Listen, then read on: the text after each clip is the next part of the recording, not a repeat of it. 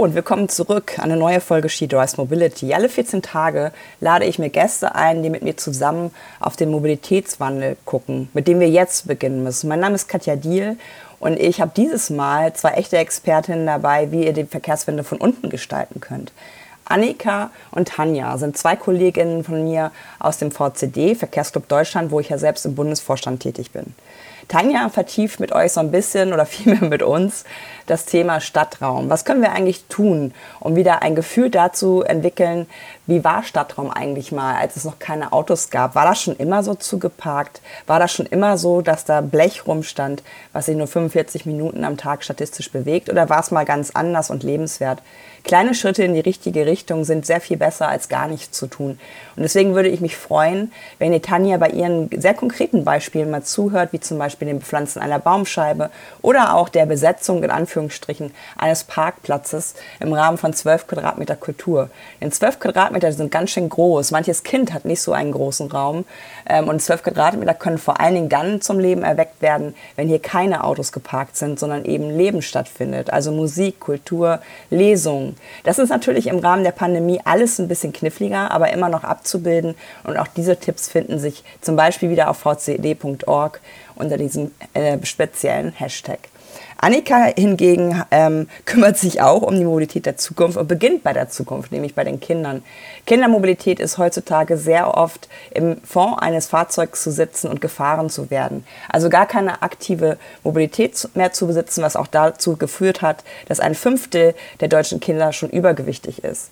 Also sie sollten eigentlich ja sich bewegen und nicht bewegt werden. Und das ist natürlich etwas, wo es viel um zu Fuß gehen und um Fahrradfahren gehen sollte um hier einmal zu entdecken, wie das auch in der Stadt möglich ist, welche Dinge hier vorangetrieben werden können, damit auch Eltern nicht mehr so unsicher sind, wenn sie ihre Kinder auf das Rad bringen. Da hilft euch Annika gerne. Denn das Ganze ist nicht als Vorwurf gemeint, sondern als Handreichung, dass ihr mal versteht, was da eigentlich mit uns passiert ist in der Stadt. Vor allen Dingen auch in der Stadt. Aber auch der ländliche Raum ist manchmal nur das Abbild der Stadt, nur noch in schlechterem Sinne, weil die verschiedenen Unternehmungen noch mehr Wege verursachen. Ich glaube, ihr findet nach dieser halben Stunde viele Anregungen, was ihr tun könnt. Und ich hoffe, dass ihr einfach kleine Schritte unternehmt und euch ähm, ermutigt fühlt, einfach mal auch auf die Seite vom VCD zu schauen. Da gibt es ganz viele konkrete Dinge. Ihr könnt euch auch die Toolbox bestellen, die eine Art Starter-Kit ist für die Verkehrswende von unten. Und ich glaube, wir alle sollten die Stimme erheben, denn es kann einfach nicht sein, dass junge Menschen, kleine Menschen von Beginn an gezwungen sind, in einem Auto zu sitzen und passiv ihre Umwelt zu erleben. Ich habe viel lieber, dass das Kinderlachen auf der Straße wieder stattfindet und dass ich mich daran erfreuen kann, als an Autolärm. Ich wünsche euch viel Spaß bei dieser Folge von Rise Mobility und ich hoffe, ihr könnt viel lernen. Einen schönen Tag euch. Ja, schön eure Gesichter äh, zu sehen. Ich habe ähm, irgendwie schon immer vorgehabt, mit meinem VCD auch mal was zu machen. Aber irgendwie ist, ist das immer wieder weit weg, was am nächsten liegt. Und ähm, ich habe bei meinen ganzen äh, Diskussionen, die ich so bei Twitter habe, gemerkt, ähm, dass es aber jetzt auch richtig ein guter Zeitpunkt ist, ähm, mit euch über eure Projekte zu sprechen weil viele Menschen tatsächlich sehr verunsichert sind durch Corona. Ähm, die Zulassungszahlen steigen ja auch wieder. Ähm, es gibt viele, nicht Fake News, aber schon so Dinge, die die Leute wieder ins Auto treiben und ich glaube manchmal auch nicht gerechtfertigterweise. Ähm, ich würde erstmal bitten, dass ihr euch kurz vorstellt, würde mit Tanja beginnen wollen. Ja, hallo Katja, vielen Dank für die Einladung. Ja, ähm, mein Name ist Tanja Teruli und ich bin seit Anfang 2020 beim VCD ähm, und leite das Projekt Straßen für Menschen. Und die Annika ist dabei. Kurze Vorstellung von dir. Ich freue mich auch sehr, Katja, vielen Dank. Ähm, Annika Minken, mein Name, und ich bin die Sprecherin für Radverkehr und Mobilitätsbildung beim VCD. Und ich weiß gar nicht, ich war ein Jahrzehnt bestimmt schon dabei. Und ja, das sind so die, die Schwerpunkte bei mir. Ähm, wenn ihr so jetzt auf den Status quo mal schaut, also ähm, wir waren ja eigentlich alle froh gestimmt, bevor Corona kam. Die Fahrgastzahlen haben sich gesteigert in Bus und Bahn. Die Leute sind irgendwie anders mobil gewesen. Und dann kam halt dieser Virus, hat uns auch so ein bisschen zum Stillstand gebracht. Also Hamburg und Berlin waren auf einmal fast wie auf dem Dorf so leise. Man hat Vögel zwitschern gehört. Und man war hinterher, habe ich auch von vielen gehört, viel lärmempfindlicher, weil eine Zeit lang einfach auch in der Stadt gezeigt wurde, muss ja gar nicht so laut sein und so schlechte Luft. Ja, und dann geht's natürlich los, dass die Leute auch ein bisschen auf ihre Mobilität schauen. Will heißen, es sind natürlich viele von uns in der Lage, vielleicht äh, 40 Prozent der Deutschen, habe ich gelesen, im Homeoffice zu arbeiten, lange aber noch nicht alle. Und viele sind vielleicht auch am Überlegen, wie ich äh, mit Kindern unterwegs bin. Und das soll ja heute auch so ein bisschen unser Schwerpunkt sein. Ähm, Tanja, wenn du so auf den Status quo guckst, ähm, wie bewegen sich Kinder eigentlich und Eltern und ähm, ja, hast du, hast du ähm, Hoffnung oder bist du gerade eher ein bisschen mit Sorgenfalten gesegnet, äh, wenn du so auf die Entwicklung schaust? Na, man, man sieht ja tatsächlich, unser Projekt ähm, hat so sehr den Fokus natürlich aufs Wohnquartier und auf das persönliche Umfeld. Und wenn man schaut, ähm, wie kurz die Wege eigentlich sind, ob es zum Einkaufen, zur Kita, zur Schule ist, ähm, dann wird ja tatsächlich und kann einfach auch tatsächlich viel zu Fuß oder mit dem Rad zurückgelegt werden. Ähm, in unserem Projekt schauen wir auch ein Stück weit immer auf den ruhenden Verkehr. Und ich glaube, das ist gerade so für Familien auch nochmal eine besondere Herausforderung, dass so ein Pkw im Schnitt 23 Stunden am Tag steht. Und wenn wir jetzt, also ich kann vor meiner Tür schauen, bis ich mit einem Kinderwagen oder auch nur mit einem Fahrrad auf die Straße komme, muss ich oft bis zur nächsten Feuerwehreinfahrt oder bis zur nächsten Kreuzung laufen, weil einfach ähm, vielleicht an der Stelle der Gehweg breit genug ist, aber die Querungsmöglichkeiten schlecht sind. Und ich glaube, das sind so Themen, die jetzt, ähm, wo Corona vielleicht auch nochmal das Brennglas erhöht hat. Also wo man geschaut hat, wie lege ich meine Wege zurück, wie lege ich die auch vielleicht zur Arbeit anders zurück. Vielleicht steige ich eher auch noch mal aufs Fahrrad um. Ähm, wir hatten ja auch gerade das Thema ÖPNV. Ähm, und da ist, glaube ich, ein ganz großer Punkt, wie kann ich mich in meinem Umfeld bewegen. Deswegen bin ich hoffnungsfroh, dass äh, was bleibt. Also gerade was auch so ähm, für die kürzeren Wege und die Fortbewegungsmittel sind. Aber ich glaube, es wird einfach sehr deutlich, auch ähm, gerade im Wohnquartier, was eigentlich noch alles so veränderungsbedürftig ist. Und Annika, äh, bei dir ist es ja eher so ein bisschen auch tatsächlich Familien an die Hand zu nehmen. Also es geht natürlich um, um Wege zum Kindergarten oder auch in die Schule. Und selbst in Berlin oder Hamburg sind ja viele Eltern noch mit dem Auto unterwegs. Ähm, und ich finde, sich darüber lustig zu machen, ist das eine, diese sogenannten SUV-Muttis äh, zu belächeln, die ihr Kind fast bis an die Tafel fahren. Andererseits äh, fahre ich als erwachsene Frau auch nicht überall in Hamburg und Berlin gerne Fahrrad. Also ich finde, die Wahrheit liegt da immer auch so ein bisschen dazwischen. Äh, wenn du so auf deine, ähm, ja, auf deine Projekte und auf das, was du so tust beim VCD schaust, ähm, wie siehst du den Status quo und ähm, welche, welche Themen sind da auch gerade relevant? Also ich merke schon, dass wir steigende Teilnehmerzahlen haben bei unseren Projekten. Also das ist ja einmal zu Fuß zur Schule äh, und zum Kindergarten und dann die Fahrradjugendkampagne. Das heißt, ähm, das hat auch schon an Fahrt aufgenommen. Ich glaube vor allen Dingen ähm, durch äh, Fridays for Future. Ähm, Corona hat da jetzt so einen kleinen Knick hinterlassen, aber wir haben jetzt gerade auch aktuell wieder ähm, läuft, laufen die Kampagnen sehr gut an. Also ich glaube, die ähm, Eltern haben auch verstanden, wie wichtig das ist, dass Kinder selbstbestimmt unterwegs sein können. Also immer mehr als die Hälfte werden ja immer noch zur Schule gefahren, wenn es um die Grundschüler geht. Aber es setzt sich sozusagen durch, dass Elterntaxis eben anderen Kindern schaden, der Umwelt schaden und ja auch dem eigenen Kind schaden. Wenn wir uns angucken, dass ähm, jedes fünfte Kind in Deutschland auch übergewichtig ist. Also wir haben da so viele Anknüpfungspunkte zu einer eigenständigen Mobilität.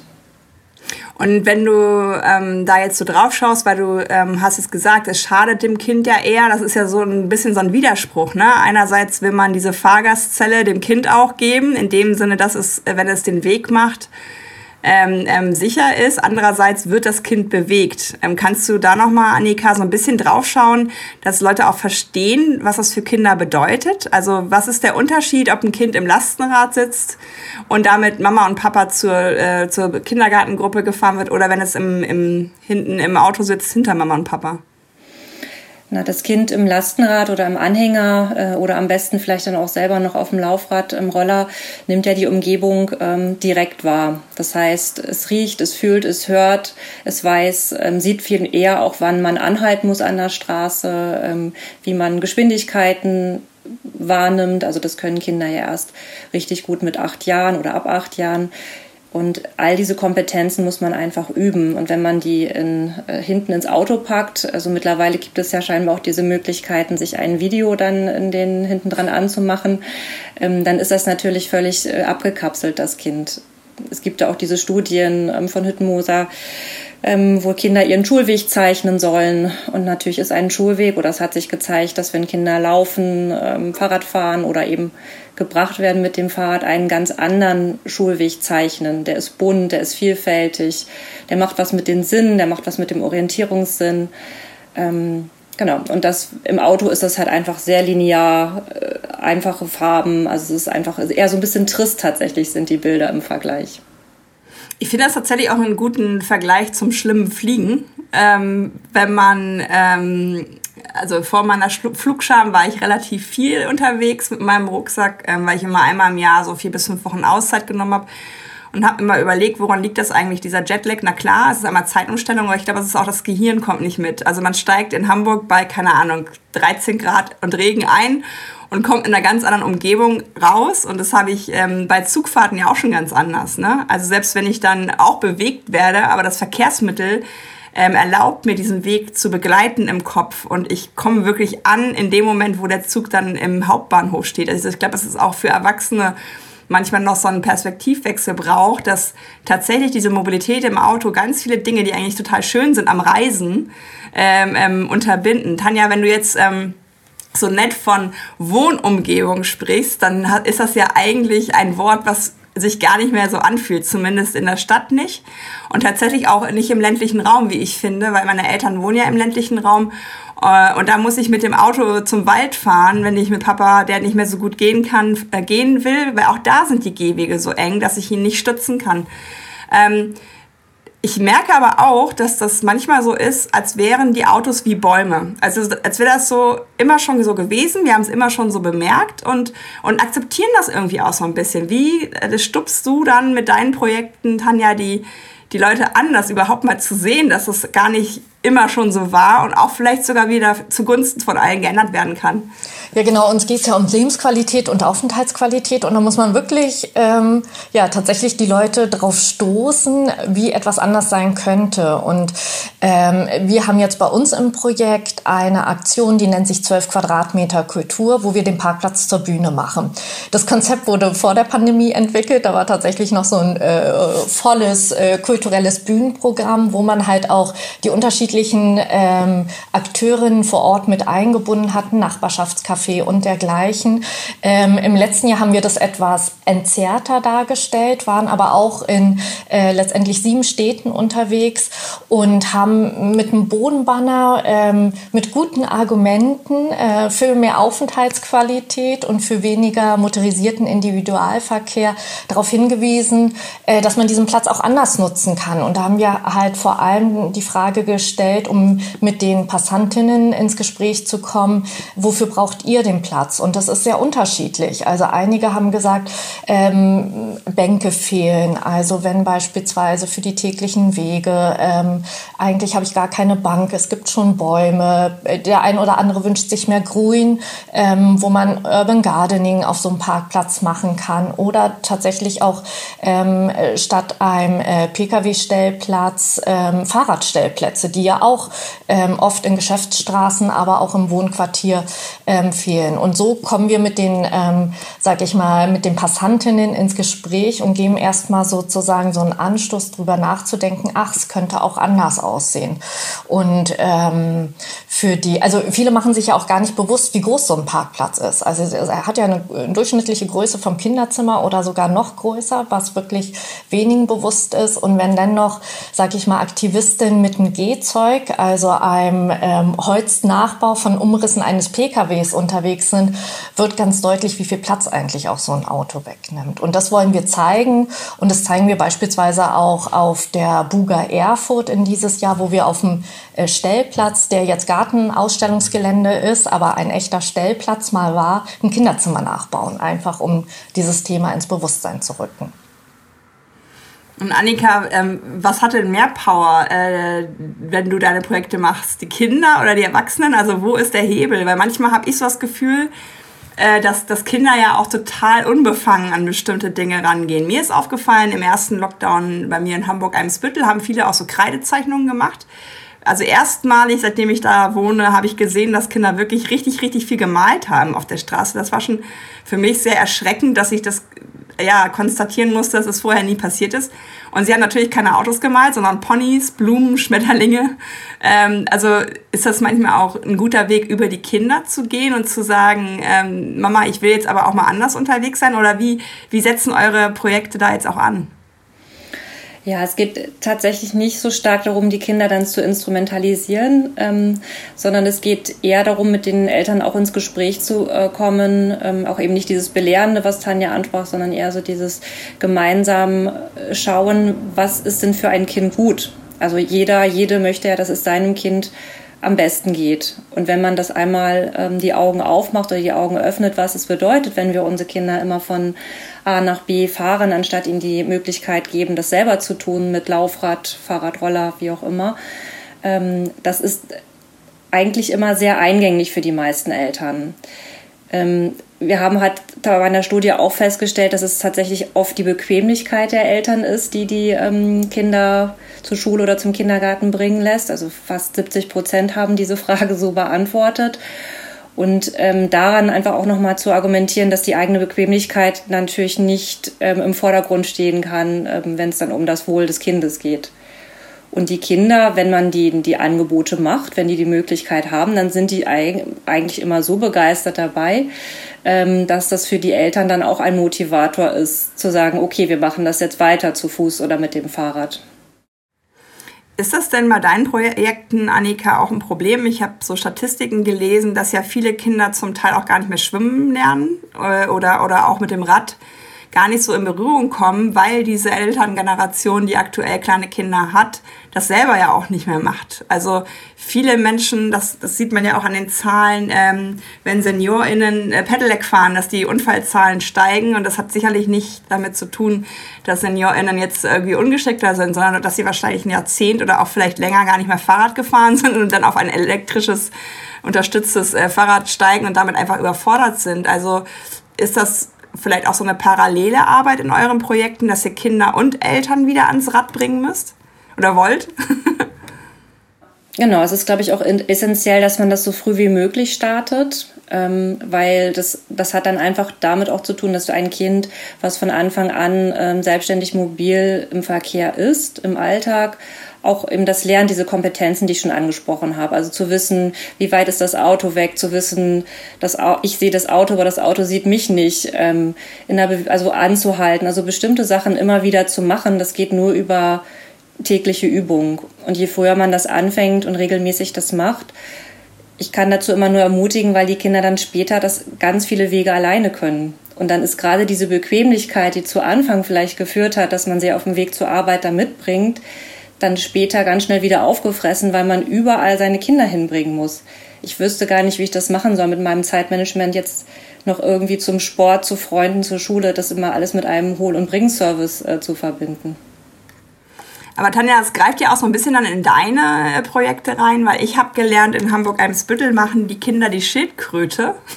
Das ist, wenn sie so äh, zwischen den Autos so, äh, so durchgehen und dann den Kopf so vorstrecken, um, um, ähm, ja, um halt überhaupt so ein Gefühl dafür zu kriegen. Ähm, eigentlich ist bei mir Tempo 30, aber das ist trotzdem gefühlt immer anders, finde ich ähm, will heißen, eigentlich ist das ja ein totaler Balanceakt, dass Kinder vorsichtig sein sollen, aber sich ja auch autark entwickeln sollen in einem Wohnumfeld. Ähm, wie, wie sind denn da auch die Reaktionen? Ähm, also ich finde schon krass, dass es überhaupt solche Begriffe extra gibt, auch für solche Dinge. Also dass es, dass es wirklich, jetzt machst du die Schildkröte, heißt, das Kind weiß auch, was es zu tun hat.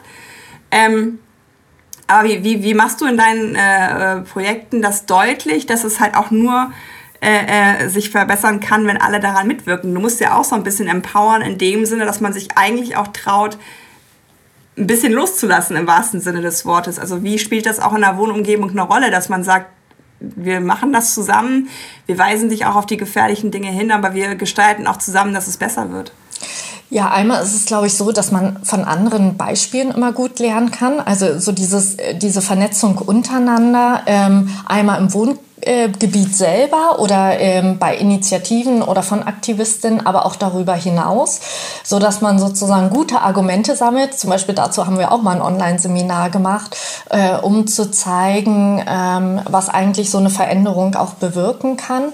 Und wir begleiten natürlich auch beispielsweise mit einem Angebot zum Workshop-Format, wenn sich einige Akteurinnen vor Ort finden und ihre Nachbarschaft mitnehmen ähm, wollen, haben wir sozusagen so einen Leitfaden, wie können Sie die ansprechen? Wie können Sie einmal so eine Begehung Ihres Quartiers machen, wo Sie sich bestimmte Themen raussuchen?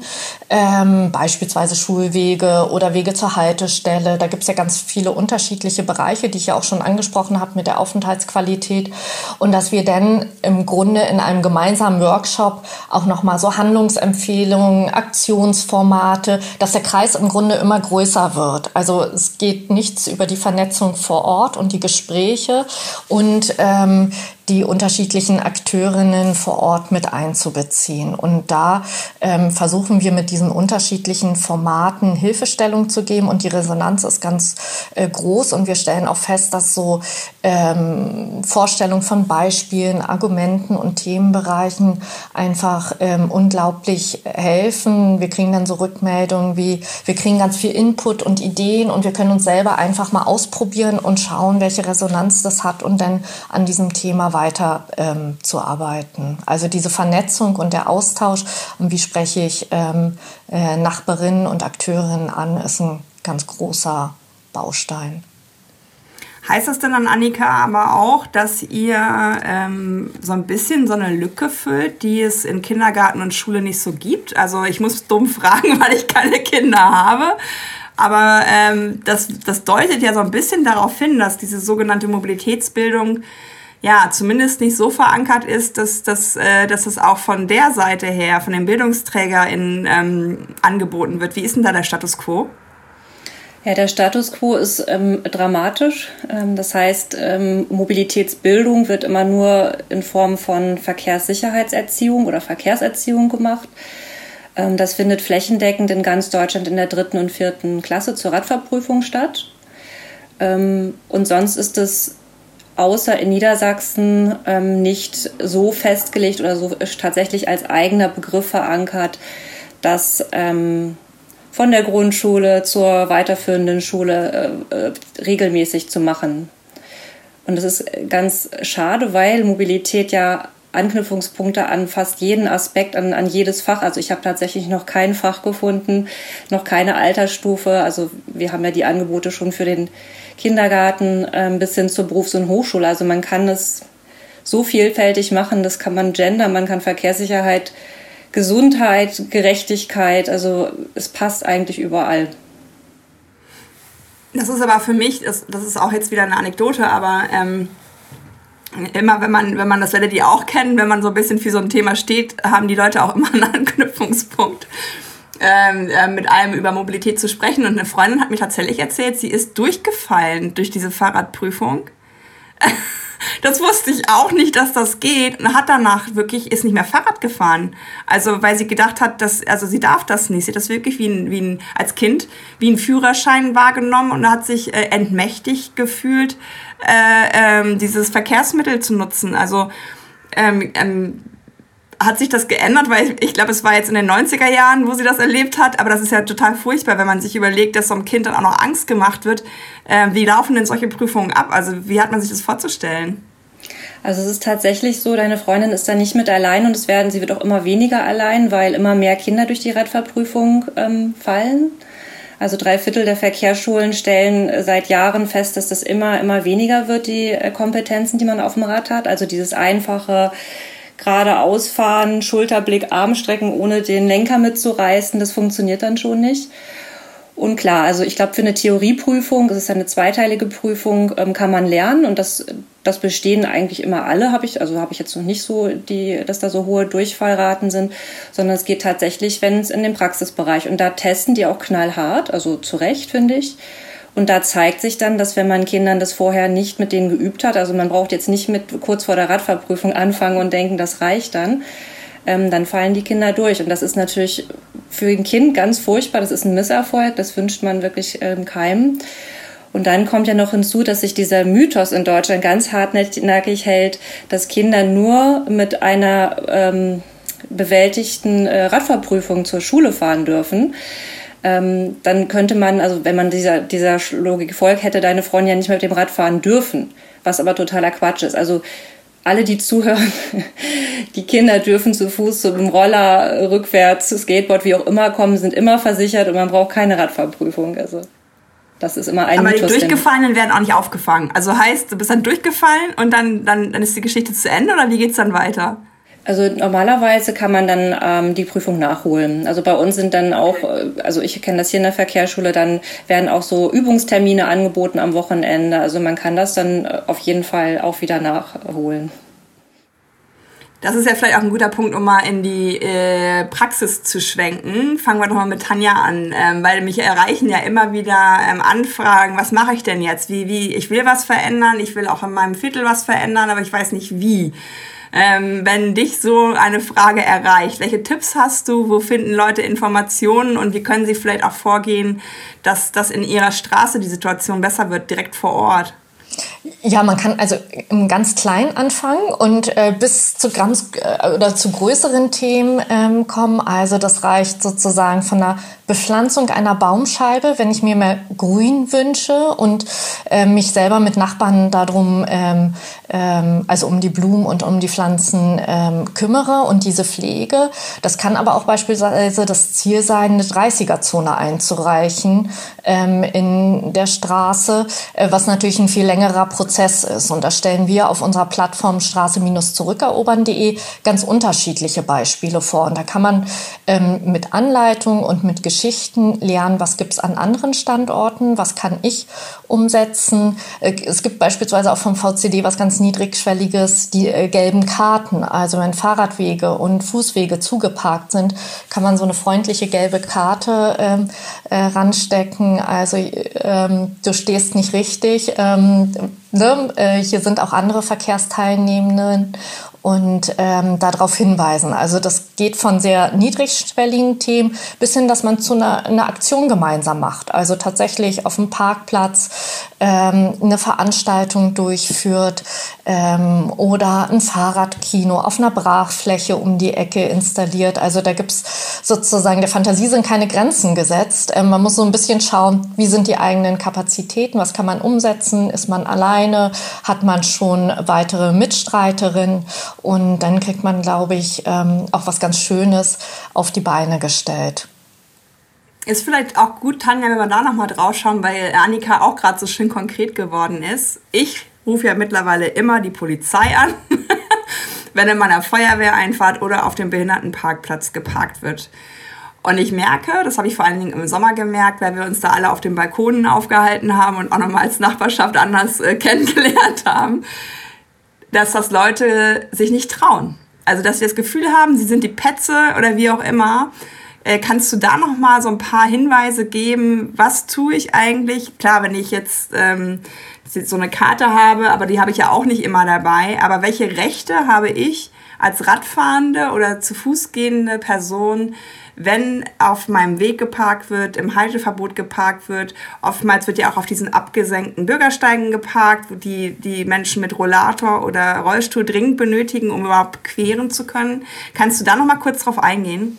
Also ja, also Polizei rufen, Ordnungsamt rufen, ähm, die Wege sind quasi widerrechtlich ähm, versperrt ähm, und ähm, genau, also Fußgängerinnen und Radfahrerinnen ähm, genau haben auch ein Anrecht, äh, diesen Platz zu nutzen und wie du das schon angedeutet hast, also ähm, und ausgeführt hast. Also man muss sich da nicht schlecht fühlen, sondern es geht ja darum, ähm, darauf aufmerksam zu machen und äh, zu schauen, dass die Wege tatsächlich auch passierbar sind. Und sie sind letztendlich eine Gefahrenstelle. Also vielleicht war das jetzt auch der Anknüpfungspunkt, den du noch im Kopf hast. Also ganz oft ist ja gerade ein ver äh, versperrter äh, Gehweg, Einfahrt, Feuerwehreinfahrt, aber auch ein Radweg sind ja Gefahrensituationen. Und vor dem Hintergrund, wenn Leute zu nah am Zebrastreifen parken, die Einsicht da für Kinder, für Familien, äh, ähm, für Menschen nicht äh, richtig gegeben ist, also dementsprechend kann man da gut handeln, ja.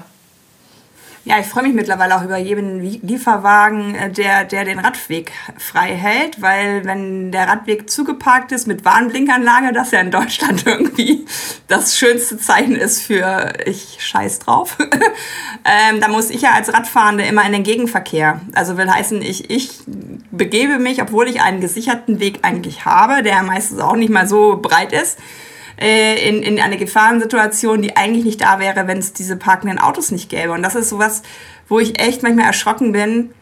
Kenne das aber auch von mir selber. Weiß ich nicht, vor sieben Jahren hätte ich das wahrscheinlich auch noch so, mein Gott, worüber regst du dich denn jetzt hier auf? Aber es wird halt so mittlerweile so massiv einfach, dass die Leute ihre, ihre Warmblickanlage anschmeißen und dann denken, damit ist alles gegessen, dass ich tatsächlich, ich habe hab auch die Wegli-App, das kann man vielleicht auch nochmal als Tipp geben, ähm, dass es da auch nochmal ein bisschen vereinfacht in der, in der Meldesituation ist. Und ich würde auch sagen, dass, dass wir da einfach nur ähm, empowern können.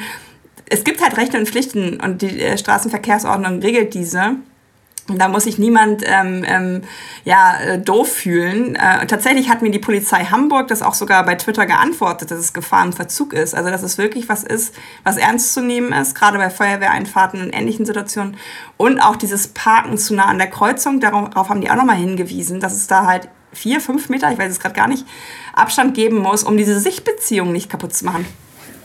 Was heißt das? Ich habe gerade so einen Moment, das hat mich so irritiert, dass ich mich hier so komisch gesehen habe. Acht wollte ich sagen. Sogar acht Meter. Weil, weil bei mir ist letztens die Feuerwehr rückwärts wieder, also wenn ich an dem Steuer gesessen hätte, hätte ich es anders gelöst, aber rückwärts wieder aus der Straße raus, weil in den Kurven genau sowas passiert ist. Die kamen nicht mehr vorbei. Es war jetzt wahrscheinlich nicht so eilig. Aber das kann ja auch mal uns betreffen, dass jemand zu uns kommen muss und mit dem Rettungswagen nicht zu uns gelangt, weil solche Situationen ihn dann halt hindern. Ähm, okay, kleiner Ausflug. Ähm, Annika, dann würde ich dich nochmal bitten, abschließend auch nochmal kurz aus deinem Bereich. Äh, was kann man niedrigschwellig tun? Was, wo finden Menschen Informationen und erste Hinweise, ähm, wenn sie auch in Sachen ähm, Kindermobilität was anders machen wollen? Ja, der VCD ist da gut aufgestellt. Also auf vcd.org ähm, gibt es da jede Menge ähm, Informationen für alle Altersgruppen, für alle Zielgruppen, also von Kleinkind bis zum Auszubildenden, von der Mutter bis hin zur Lehrkraft. Ähm, das ist vielleicht so ein ganz guter Einstieg. Ähm, und dann kann ich immer nur wieder ermutigen und sagen, es ist das größte Geschenk, was man seinem Kind äh, machen kann, wenn es alleine eigenständig unterwegs sein darf oder zumindest selbstständig mobil sein darf. Ähm, und das ist vielleicht auch immer so der, der erste Schritt, dass man das mal ausprobiert, weil oft ist es ja erstmal so ein, ne, wir kennen das alle, Verhaltensänderungen, ganz dickes Brett, ganz schwierig ähm, und das dann eben mit kleinen Schritten anzufangen. Mal das Auto zu stehen, stehen zu lassen und zu sagen, okay, komm, wir nehmen heute das, das Fahrrad. Ja, ich glaube, auch ein Hinweis ist immer, erstmal in der Freizeit anzufangen, wo man vielleicht noch nicht so durchgetaktet ist.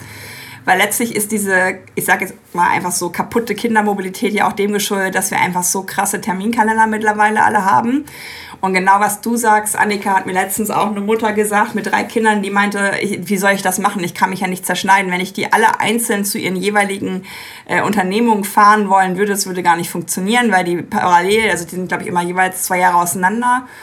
Und, und sie meinte, dass das würde, die in Köln, äh, das würde gar nicht funktionieren mit der Orga, ähm, wenn sie es per Auto machen müsste. Und ich glaube, umso wichtiger ist es tatsächlich, diese, diese Angst von Erwachsenen, die sich dann ja auf die Kinder überträgt, ernst zu nehmen und da eine Handreichung zu machen. Und das ist auch mein Hinweis immer, da macht's halt dann, wenn es entspannt ist. Ne? Also erstmal am Wochenende zusammen die Dinge tun.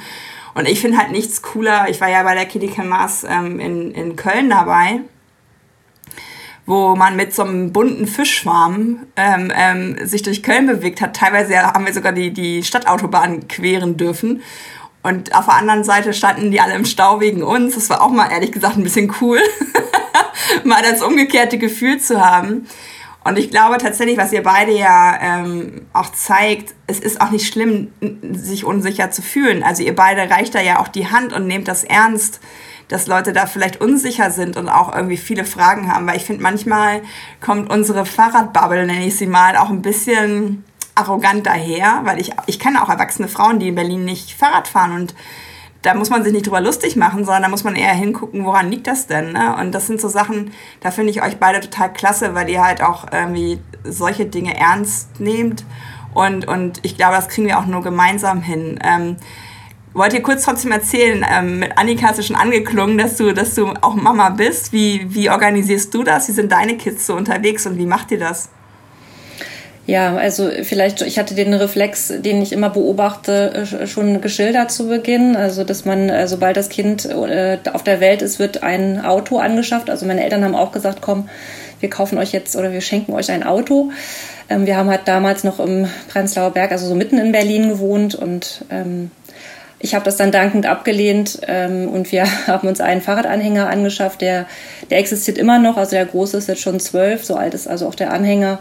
Mit dem gehen wir jetzt einkaufen. Also so eine, es hat sich auf jeden Fall rentiert, diese Anschaffung. Ähm, und meine ja, beiden sind, wir haben eine Schule gesucht, das ist nämlich auch vielleicht immer noch wichtig, dann auch eine Schule zu suchen, eine Grundschule, die einen guten Schulweg hat, jetzt nicht irgendwie zehn Kilometer weit weg ist, äh, wenn das möglich ist. Und so sind die seit der ersten Klasse, dass sie alleine zur Schule erst laufen, dann jetzt mit dem Fahrrad fahren. Und das ist eine enorme Erleichterung für uns. Wir sind jetzt auch weiter rausgezogen. Also viele hier, es ist immer noch Berlin für mich, aber viele sagen, so könnte ich nicht leben ohne Auto, ähm, weil ja die nächste U-Bahn eineinhalb Kilometer entfernt ist. Ähm, ja, also es ist noch viel zu tun. Ich kann immer aber nur das als Vorbild auch vormachen und zeigen, das geht und das macht Spaß und ähm, ich habe dadurch keine Nachteile. Also Carsharing funktioniert auch wunderbar mit Kindern. Ja, du musst halt den, äh, du musst nicht mit dem Auto zum Fitnessstudio fahren, ne? Das habe ich jetzt in Corona festgestellt, was das bedeutet, wenn ich meine Arbeitswege nicht mehr mit dem Fahrrad mache. Aha, aha. Und Tanja, wie ist es in deinem äh, Umfeld so abschließend? Ähm, ähm, hast du auch das Gefühl, es, es, es geht jetzt so eine kleine Gegenbewegung auch los, wenn man vielleicht die Stadt auch mal anders erlebt hat? Ähm, ja, tatsächlich. Also äh, man nimmt sozusagen sein eigenes Wohnumfeld ja tatsächlich, äh, gerade auch in den Veränderungen. Ähm, ich wohne ja auch in Berlin und an jeder Ecke wird gebaut und es werden auch große äh, Quartiere gebaut. Und ähm, wenn man dann in die Diskussion mit den Nachbarinnen oder auch ähm, mit Mitspielerinnen aus dem Sportverein einsteigt und es dann auch in, nur in Wohnquartieren beispielsweise um Mobilitätskonzepte geht und äh, dass die Straßen schon so zugeparkt sind, ähm, nimmt man schon schon war, dass da so eine Veränderung ist, auch insgesamt ähm, bei den Wegen. Und daher, mir fällt immer wieder auch irgendwas Neues auf. Also ähm, selbst so in den kleinen Nebenstraßen und äh, jetzt versuche ich statt der Arbeitswege diesen abendlichen Spaziergang äh, und im Dunkeln eher durch ein Wohnquartier und da stellt man immer wieder neue Verkehrssituationen, wo man sich fragt, wie ist das eigentlich mal so gekommen und hier müsste eigentlich was geändert werden. Und wenn man da, glaube ich, ähm, so mit Nachbarinnen ins Gespräch geht, ähm, auch gerade Anlass von neuen Bauprojekten ist das, glaube ich, was, was sich äh, bewegt, ähm, aber was man nur gemeinsam bewegen kann. Finde ich ein schönes Schlusswort, weil Verkehrswende ist Teamwork und die, das Wichtigste ist, dass jede und jeder von uns was macht und nichts macht und das aushält. Weil ich glaube, das muss auch deutlich werden, dass viele Menschen, die vielleicht jetzt aufs Auto angewiesen sind, das gar nicht wollen. Ne? Also manchmal wird das ja so, alle wollen Auto fahren und wenn man dann mit den Leuten spricht, was würdest du denn mit den 300 Euro machen? Dann öffnet man ja auch immer Augen und Ohren, dass man denkt, ja, eigentlich will ich das gar nicht, sondern ich muss das machen. Und das ändert sich ja nur, wenn wir Dinge verändern. Und ich danke euch auf jeden Fall für dieses Gespräch. Ich werde auch bei dem Video jetzt gleich äh, verlinken, wo eure Seiten zu finden sind, damit möglichst viele Leute euch zuströmen und ihre eigene Familienmobilität auch verändern. Ich wünsche euch noch einen schönen Tag und danke fürs Gespräch. Ja, vielen Dank, liebe Katja. Ebenso einen ganz tollen Tag dir. Tanja. Ja, vielen Dank. Ähm, es hat Spaß gemacht.